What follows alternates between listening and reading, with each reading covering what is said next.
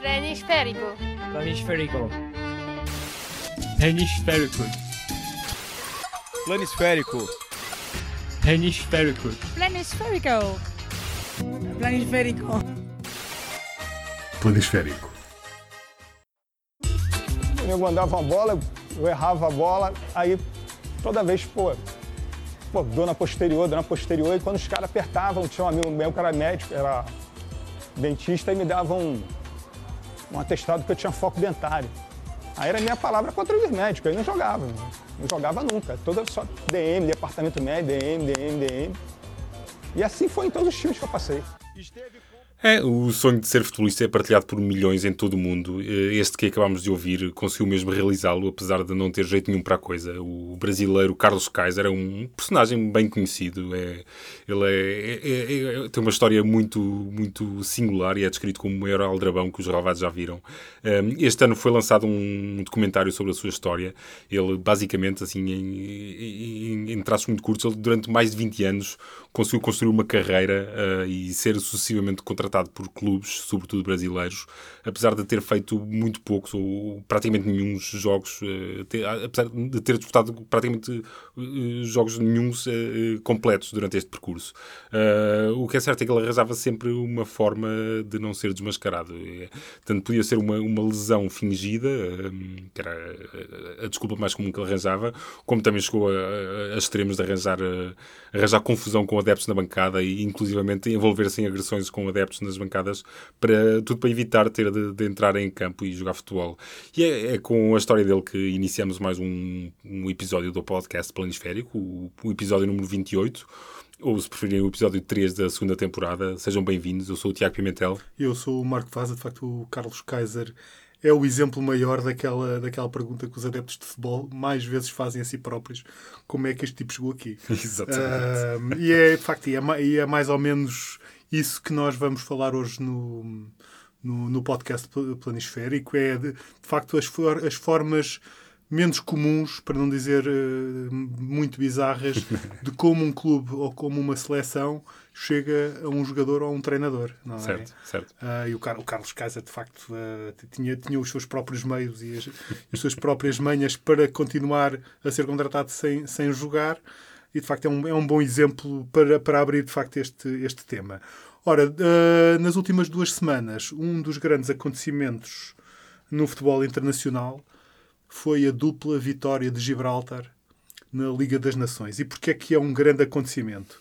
Foram as duas primeiras vitórias em jogos oficiais de Gibraltar, que foram, foi na Liga das Nações, como já disse, foram contra a Arménia e o Liechtenstein, que são duas seleções, enfim, que não vou dizer que têm uma grande história no futebol europeu, mas têm pelo menos uma história mais longa Certo, no, certo. futebol, no futebol europeu. Já andam nisto há bastante tempo, pelo menos, pelo menos quando comparado com a seleção de Gibraltar, que de facto só é membro da UEFA desde 2013 e só é membro da FIFA desde 2016. E não esquecer que, que a Arménia tem um jogador que se pode considerar até um- uma estrela do, do futebol internacional. Estás a não falar é? do Gazariano, é do Marítimo.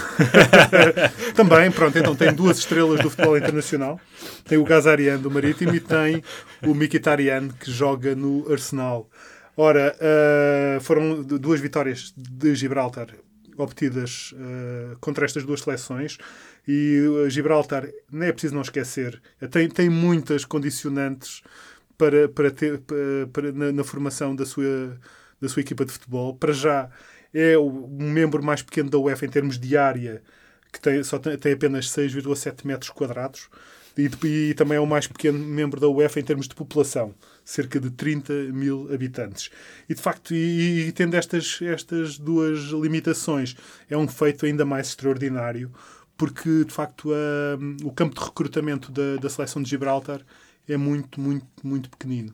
E, e, e isto e, e aqui ligamos ao tema da de, de, de facto das, da- da- dos caminhos improváveis para se, para se chegar a um jogador ou a um treinador que e no caso de Gibraltar vão buscar vários jogadores que nasceram em Inglaterra que, que, e que, que, vive, que vivem em Gibraltar mas nasceram em Inglaterra ou em Espanha. De facto há vários desses casos na, na, seleção, na seleção de Gibraltar não é o caso no entanto do homem que marcou os, do, os golos das duas que deram as duas vitórias a Gibraltar, respectivamente, sobre Arménia e Liechtenstein, que é o Josef Chipolina, uhum, que nasce, nado e criado em Gibraltar. Enfim, com umas passagens pelo, pela, pelas lower leagues do futebol inglês, uh, que é um defesa de 30 anos, enfim, que, de, que desistiu do profissionalismo há muitos anos, porque viu que não dava para, para viver do futebol, só do futebol. Vive em Gibraltar, é guarda prisional e também joga futebol. Uh, tem 30 anos e marcou, de facto, foi ele que foi o, herói, o duplo herói na, na, nas vitórias de, de, Ele é um defesa, não é um avançado. Okay, okay. É, é, é, nesta altura o melhor marcador da história da seleção de Gibraltar. ponto. Com, ponto, com dois gols. Uh, e de facto é um, é um herói e de facto é uma história incrível a, a, a que, a que Gibraltar nos deu.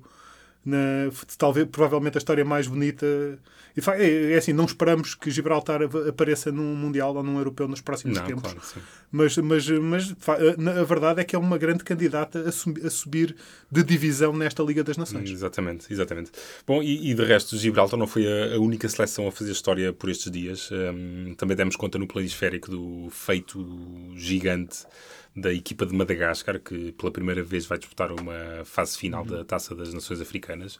Há aqui também um, um, um, um, asterisco não é, que temos de fazer, é que esta, a edição da Taça das Nações do próximo ano será a primeira alargada a 24 seleções, ou, eh, até aqui era, era disputada a 16, portanto isso também ajudou de alguma forma aqui a abrir um, vagas suplementares para seleções claro. que habitualmente não se qualificavam. Como, aliás, isso até aconteceu também no, no Campeonato da Europa. Certo, é? exatamente, exatamente, exatamente. Bom, mas o que é certo é que Madagascar está lá, foi, foi de resto a primeira seleção a qualificar-se depois da anfitriã, os Camarões, um, e, pronto, e, eles ganharam a Guiné Equatorial e ainda com duas jornadas para, um, por disputar na fase de qualificação, eles já não já não vão fazer mais contas, estão garantidos, Exato, estão lá, vão Já podem estrear. começar a rodar a equipa. Exatamente, exatamente. Bom, um, esta seleção também tem, pronto, também é obrigada de alguma forma a ter uma política de recrutamento bastante abrangente. Claro. Uh, pronto, desde logo por, pelos laços coloniais que, que a ligam a França um, e, bom, e pelo facto do próprio selecionador ser um francês, eles vão ali, eles andam ali muito nos escalões secundários, ali a, uhum. a tentar seduzir jogadores que ou por terem raízes, ou por terem afinidade, uhum. ou por simplesmente por terem, claro. Eh, digamos, a curiosidade de experimentar um torneio internacional de seleções que vão, acabam por, por aceitar o desafio. Um, e, aliás, é curioso que o, o selecionador de, de Madagascar, o Nicolas Dupuy, ele, depois de, de, de garantir o apuramento, ele viajou logo acho que no dia seguinte ou dois dias depois viajou de logo para a França e, ele até pronto ele até, até deu entrevistas na altura e ele disse que pronto, que queria arranjar ali mais dois ou três jogadores mais experientes.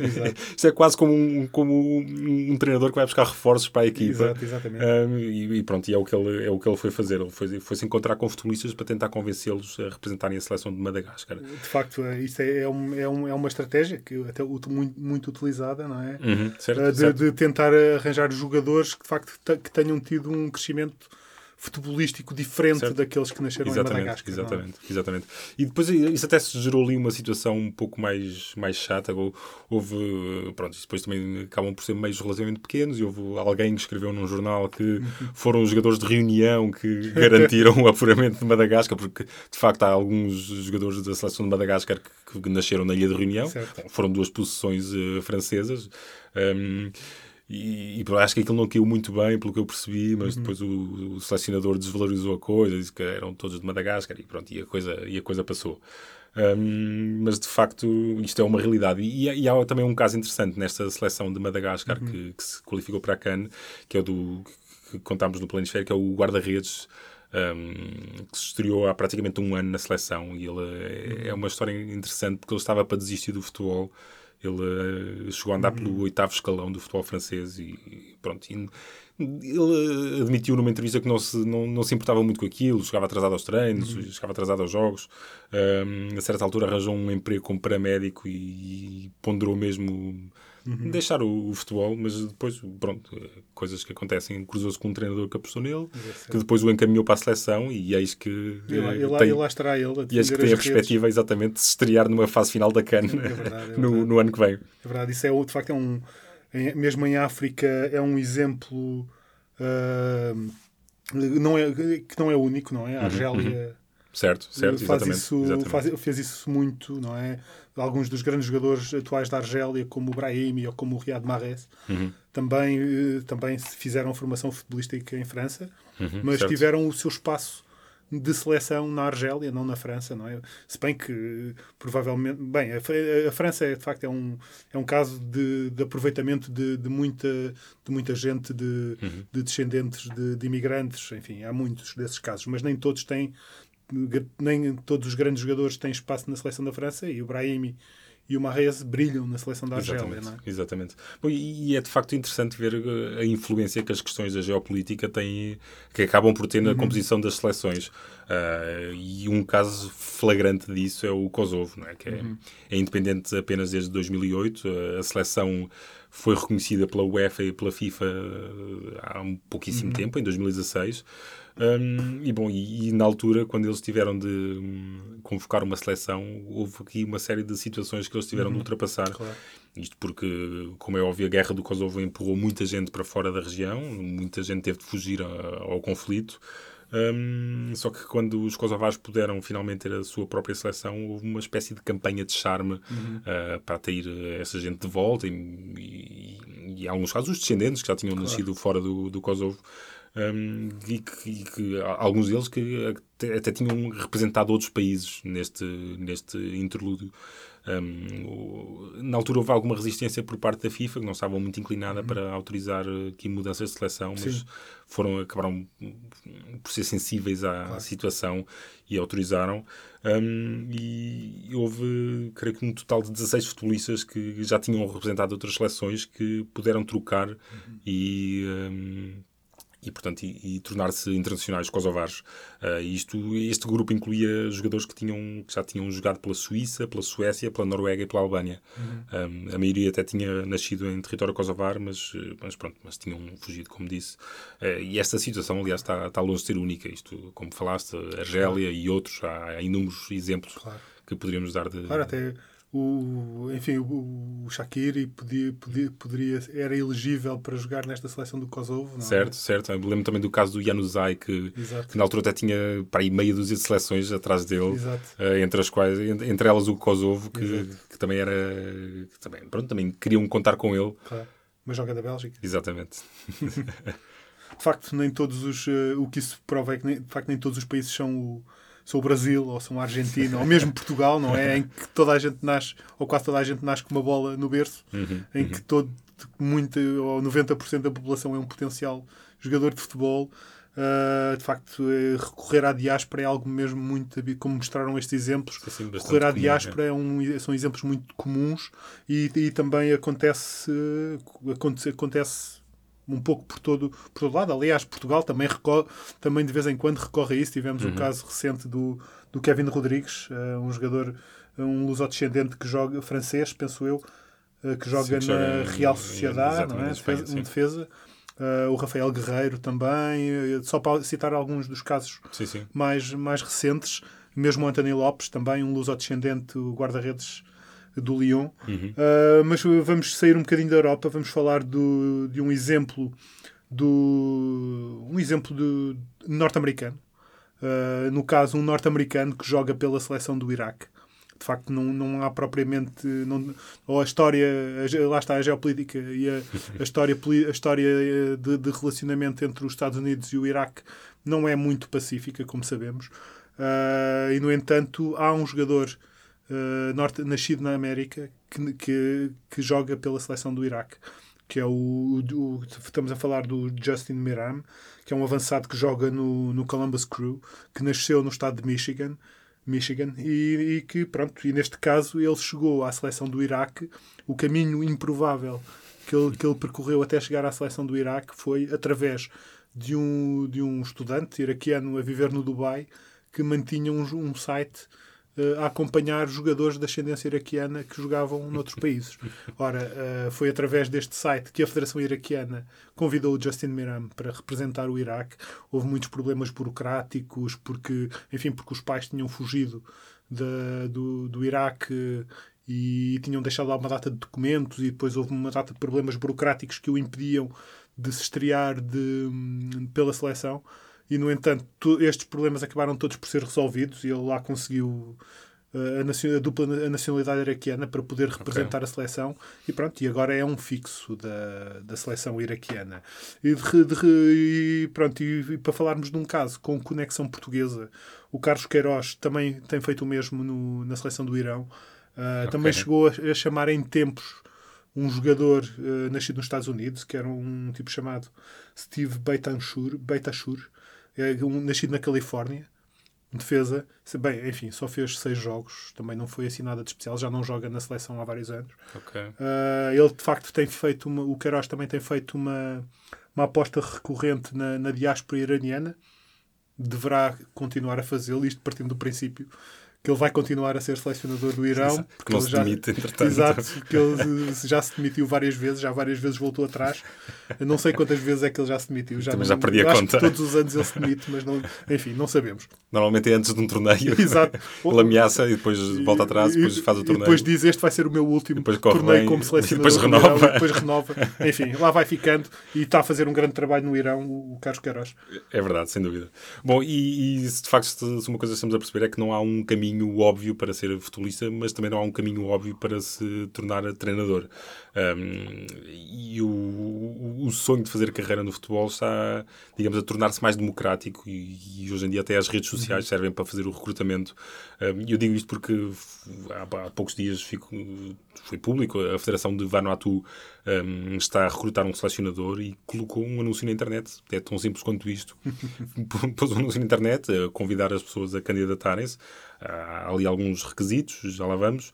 Um, eles querem alguém. Bom, eles também não, não são assim muito meios. Eles querem alguém que tenha, que tenha conquistado títulos enquanto jogador ou treinador. Certo. Mas não especificam a área geográfica. Não, não, não, pronto. Isso deixa algumas, deixa algumas Ok. opções em aberto. Uh, também pedem um bom conhecimento do futebol de Vanuatu e da Oceania. Uh, Isso é mais difícil. poderá deixar de fora alguns candidatos. A idade mínima são 35 anos. Um, a Federação oferece um salário anual que começa ali a- à volta dos 28 mil euros, eh, com alguma margem para negociar.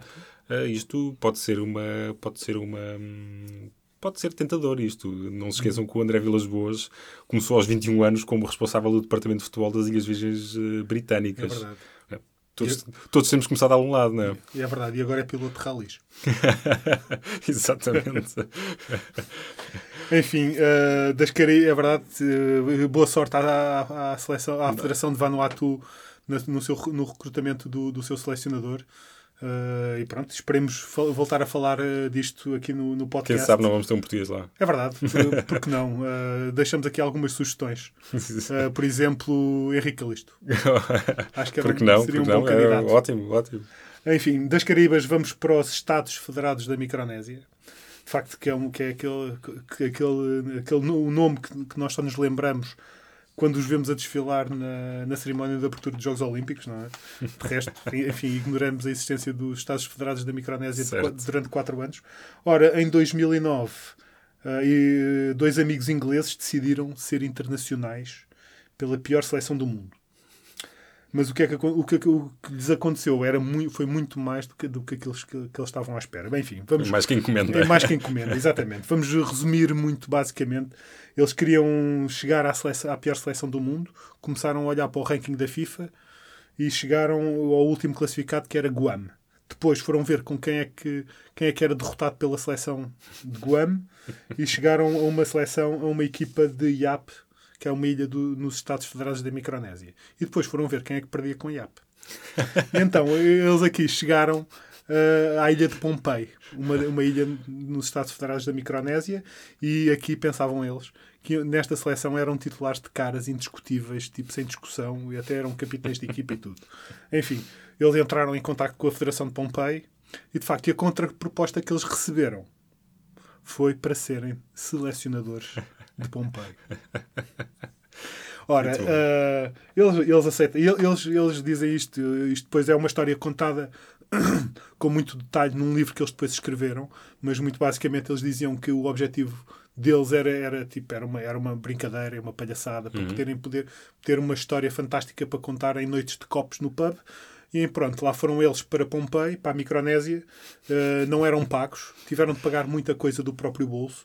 E de facto, e, mas a verdade é que isto acaba por ser uma história eh, bonita porque de facto aqui é, é, é, uma, é uma ilha onde uh, o futebol não é de todo uma prioridade, Claro, não claro. é? Tem problemas mais graves de para resolver do que ter uma seleção de futebol, mas pronto, mas, uh, mas de facto o, futebol também pode ser uma, uma, uma, uma coisa redentora numa, uhum.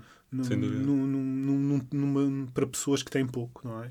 Pode ser um- uma, uma esperança, um- uma luz de esperança para, para pessoas que têm pouco. E de facto eles, eles eh, trabalharam e pagaram muita coisa do próprio bolso, até não eram pagos. Tinham, Ok. tinham o apoio da- das autoridades locais, do Comitê, Oli- de- do Comitê Olímpico Local, etc. E de facto em 18 meses conseguiram formar uma equipa e, era, e, e aquilo era um, era um país que não tinha nada, não é? Em termos de, de estruturas, de infraestruturas de Certo, futebol, sim. não tinha nada, não tinha balizas, não tinha campos, não tinha equipas. Uh, poderia ter eventualmente uh, meia dúzia de bolas, mas era, era tudo. E de facto conseguiram formar uma equipa, uh, que criaram escola lá, de facto, do, e 18 meses depois de, de terem chegado a, a Pompei, foram fazer um torneio uh, a Guam e conseguiram ganhar um jogo. A uma Bem. equipa do campeonato de Guam. Ganharam por 7-1 e de facto foi uma, é, foi, é, é, está- foi, é como digo, isto foi tudo eh, relatado num livro. Eles, na altura em que eu escrevi este artigo para o Planisférico, eles estavam a fazer um documentário e, a verdade, e, e um deles eh, até deu em treinador. E Boa. foi, e foi trabalhar para, para a Mongólia, Bom, para o futebol da Mongólia e pago. Enfim, o, o, também é um o- progresso. para o objetivo real de Pompei, de facto, isto pode significar muito, é serem membros da FIFA e, como nós sabemos, a, a FIFA tem programas de, de solidariedade, de, de ajuda ao desenvolvimento do futebol em países carenciados e, de facto, se eles forem membros da FIFA, aceitos como membros da FIFA, terão acesso a essas verbas. Isso fará toda a diferença. Uhum, uhum. Bom, eh, isso, eh, a história que vou contar a seguir tem, alguns, tem algumas semelhanças com, com essa que acabaste de contar, eh, embora se passe aqui ao lado, em Espanha. Eh, porque, de facto, há, há muitas formas de chegar à cadeira do sonho, também há muitas formas desse sonho acabar, eh, sejam, seja por maus resultados, seja um convite mais aliciante, eh, e depois há esse flagelo chamado Brexit. Eh, é verdade que o acordo de saída do Reino Unido da, da União Europeia ainda não está fechado, mas a decisão já está. A, a mera decisão de sair da União Europeia já está a causar estragos. Eh, o John Clarkson, que o diga, ele é um, é um escocês de 62 anos. que no, no início de 2017 ele tornou-se treinador do Tudelano, um clube espanhol do terceiro escalão. Hum, ele, na verdade, não tinha grande currículo como treinador. Ele, ele tinha, tinha dado por escalões secundários em Inglaterra e em Espanha também. Uh, no entanto, ele chegou lá ao clube com, com o compromisso de treinar a equipa de graça e ainda trazer 200 mil euros de investimento para a equipa. Uh, e pronto, e assim o John Clarkson se tornou treinador do Tudelano. Só que dois meses depois não havia dinheiro um, e o Tudelano já estava à procura de um treinador novo. Portanto, o Clarkson não. Não, o Clarkson, o John Clarkson di- disse adeus a, este sonho de, de- de ser treinador do Tudelano. Porque, porque eh, basicamente ele invocou, invocou motivos profissionais. Ele, ele é dono de várias casas de repouso em Inglaterra. Eh, enquanto mantém o hobby de ser treinador, mas, mas pronto, mas isto de facto ele deu uma conferência de imprensa que, que até, está no, até está no YouTube, é a conferência de imprensa da despedida dele do Tudelano, que, que é bastante interessante eh, pelos motivos que ele dá para a despedida, mas também porque, quanto mais não seja para ver que ele, em dois meses, ele adquire um domínio bastante aceitável do espanhol. É. É, sim, sim, sim. sim. Eu, eu registrei aqui duas frases muito interessantes que ele disse nesta conferência de imprensa. A primeira delas é The Presidente is like mi hermano. e ele, então, ele diz que realmente que a culpa de, de- do- que os problemas que o Brexit levantou aos negócios que ele tem, que, levaram à saída dele do clube, que ele não, não conseguia conciliar as duas coisas. E ele diz, então, Brexit is causing mucho problems. e toda a gente sabe que assim não, não há condições para treinar. Não há. Com, com- quando há mucho problems. Não, não, não há condições. Não dá, não dá, não dá. Também havia eh, a história que vamos contar a seguir, também surge de, um- de uma situação onde havia mucho problems.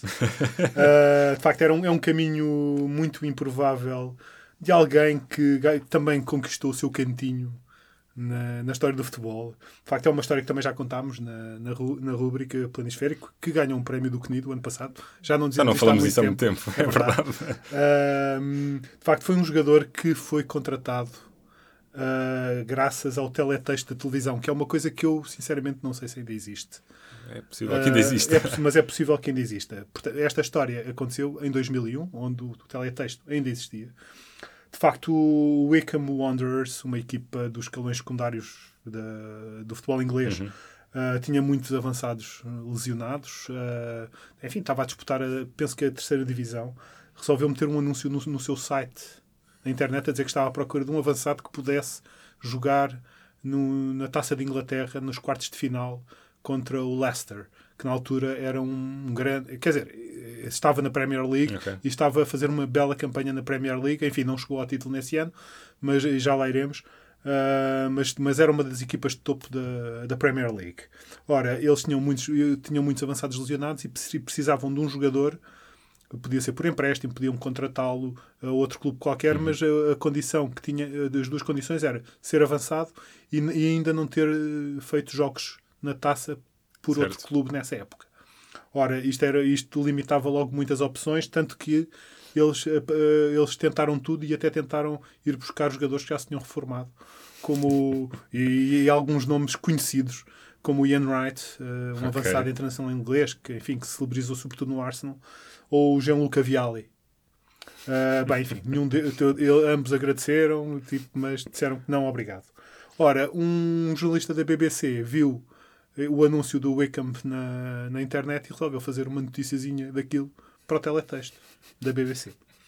Ora, um empresário de futebol, não sei se estava a ver o horóscopo ou se estava a ver as notícias ou, A ou a ver a meteorologia ou os números do Totobola, uh, passou por, pelo teletexto da BBC, viu aquela notícia, ligou, ligou a um, a um seu- ao seu cliente e recomendou o seu cliente para ir jogar, para ir fazer testes ao Wickham.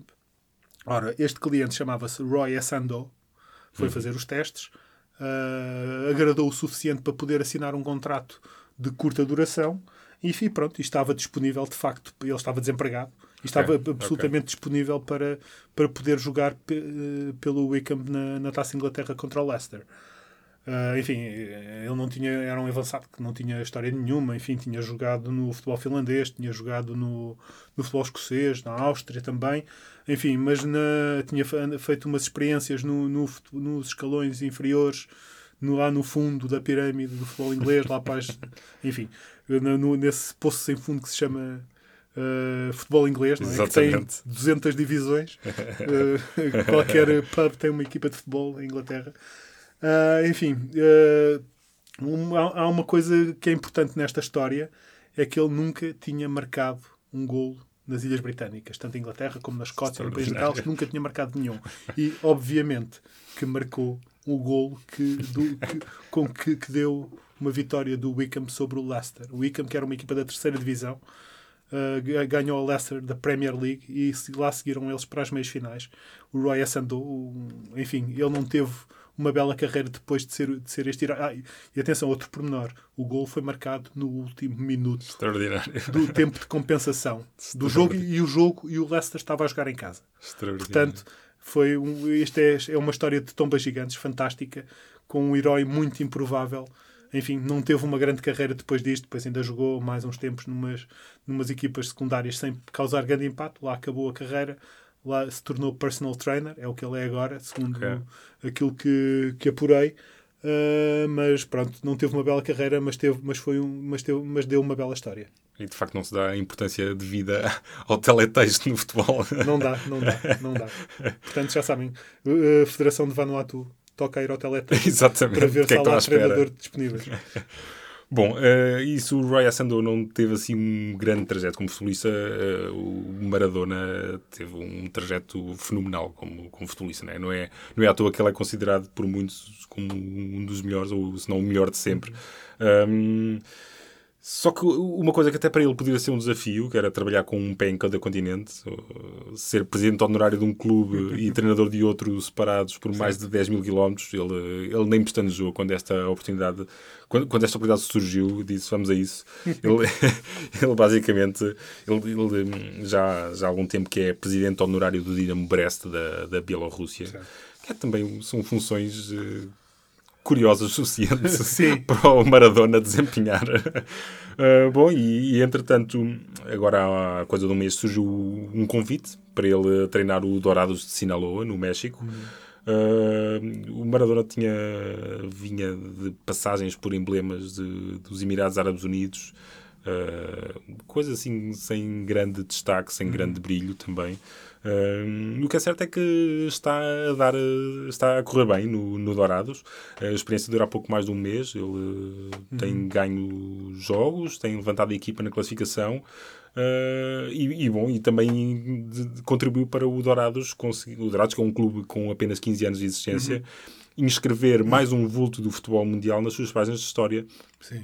Isto porque eles em, 2016, em 2006, aliás, já tinham tido lá a jogar o Pep Guardiola uh, na reta final da carreira dele. Aliás, foi, foi o último clube que ele, que ele representou como jogador. Uhum. Foi o Dourados de Sinaloa, portanto já tem Guardiola, já tem Maradona. Uh, eu diria que qualquer dia convidam o Cristiano para presidente, o Messi para chefe da claque e pronto, e rebentam com a história do futebol exatamente, mundial. Exatamente. Portanto, pronto, ainda bem para, para o Dourados estão a ganhar também o seu lugar no, no futebol Sim, mexicano. Colecionar cromos importantes. É verdade, é verdade. Isso é, é, é sempre, é sempre importante.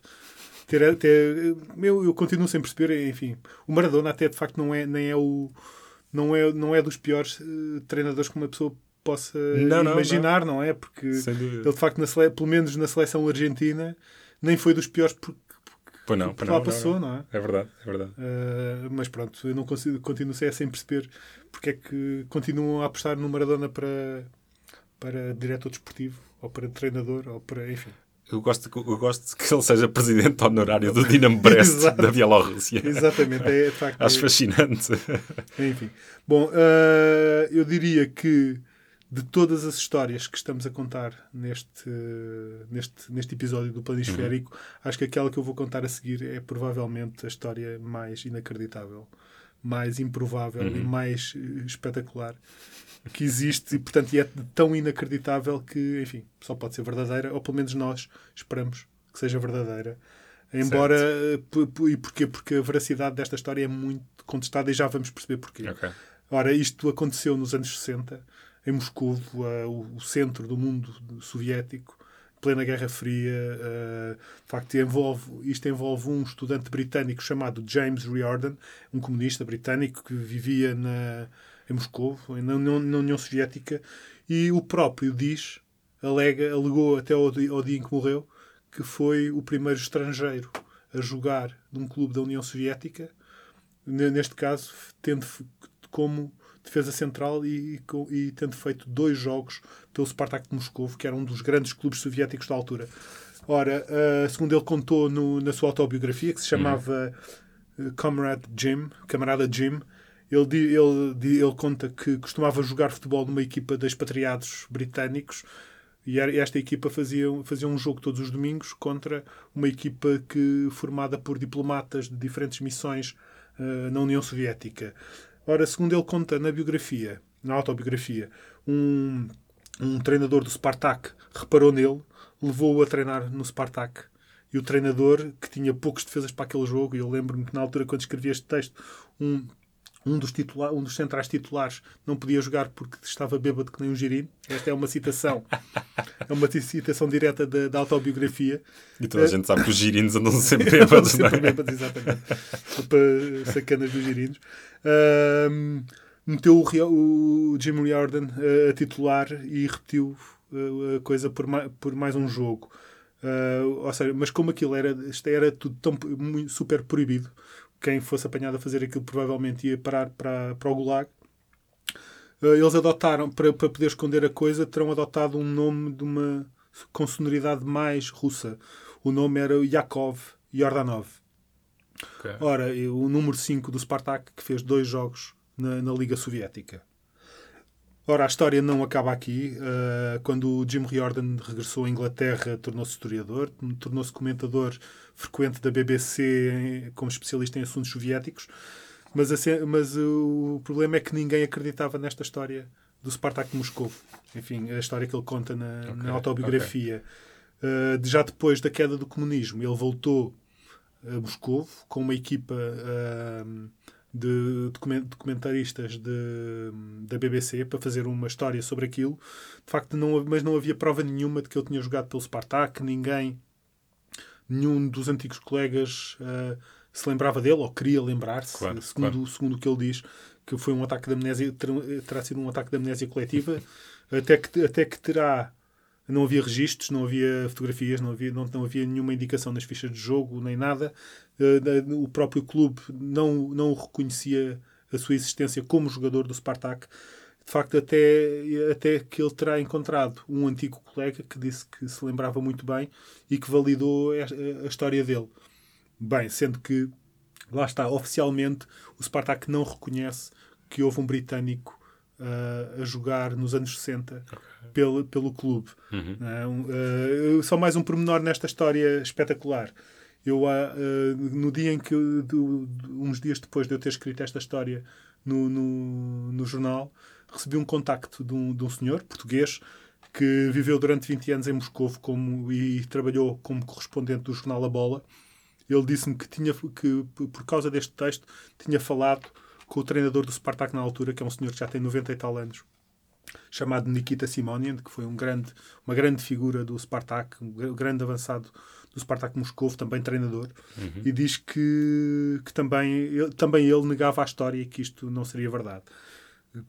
Enfim, é como dizemos, se isto foi um ataque de amnésia coletiva ou se é tudo uma grande peta. Exato. O que é certo é que isto é uma história, é uma bela história. absolutamente espetacular. Enfim, digna de um filme, digna de um romance de espionagem da Guerra Fria. Enfim, é uma grande história e isso basta-nos. É verdade, é verdade. Uh, bom, e, e de, digamos de filmes de espionagem passamos para, eu diria, uma telenovela portuguesa.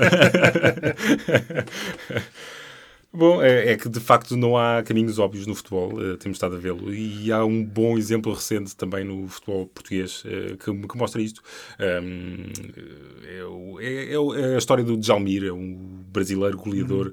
que brilhou sobretudo no Olhanense e que está de volta precisamente ao Olhanense cinco anos depois de ter terminado a uhum. carreira. Uhum. Ele está com 42 anos, um, ele até disse ao site Bancada que o objetivo era, deste regresso ao Leão, era trabalhar fora das quatro linhas, arranjar investidores para a SAD, com vista a vir a candidatar-se ao cargo de presidente. Só que ele não, não resistiu ao apelo de ajudar a equipa. O Olhanense, como sabemos, atravessa assim um período bastante complicado. Eles têm estado Sim. em queda livre, uh, muitas dívidas, muitas dificuldades. E, bom, e aos 42 anos, então o Djalmir uh, voltou a calçar as chuteiras para ajudar a equipa. Uh, ele, ele tinha outros planos, claramente. Ele, uhum. quando há 5 anos deixou o futebol, ele foi, foi, foi, foi tirar uma licenciatura em desporto, certo. depois fez uma pós-graduação, portanto está a preparar-se academicamente também para assumir novas responsabilidades no futebol. Uh, como disse, ele tem a, a intenção de candidatar-se à presidência do Olhanense nas eleições que se vão realizar no próximo ano. Um, o que é certo é que, bom, enquanto essa altura não chega, ele vai ali conquistando votos no relevado. Quem sabe não é também uma estratégia claro, claro. Que, que, alguém há de, há de imitar num futuro, claro. num futuro muito próximo. Aliás, que melhor, que melhor forma de, de, de conquistar adeptos do futebol do que marcar gols. Marcar é? gols, exatamente. De facto, o Olhanense é, enfim, é um protagonista recorrente aqui deste, deste podcast, pelas múltiplas histórias que nos tem oferecido, enfim, da de contratações bizarras, de, de estratégias estranhas. Certo, de, eles entraram ali naquela espiral. Naquela eh, espiral, enfim, de terem. Loucura. Exato, de, de associação a um, eh, ao futebol italiano, certo, de irem, certo. enfim. Aqueles planteios de múltiplas nacionalidades. É verdade, é verdade. É. Isso, isso, isso faz do Olhanense um protagonista aqui da, da rubrica, frequente da nossa, do nosso podcast. Ora, terminamos com um titular indiscutível nesta estranha forma de contratar, de, de viver o futebol.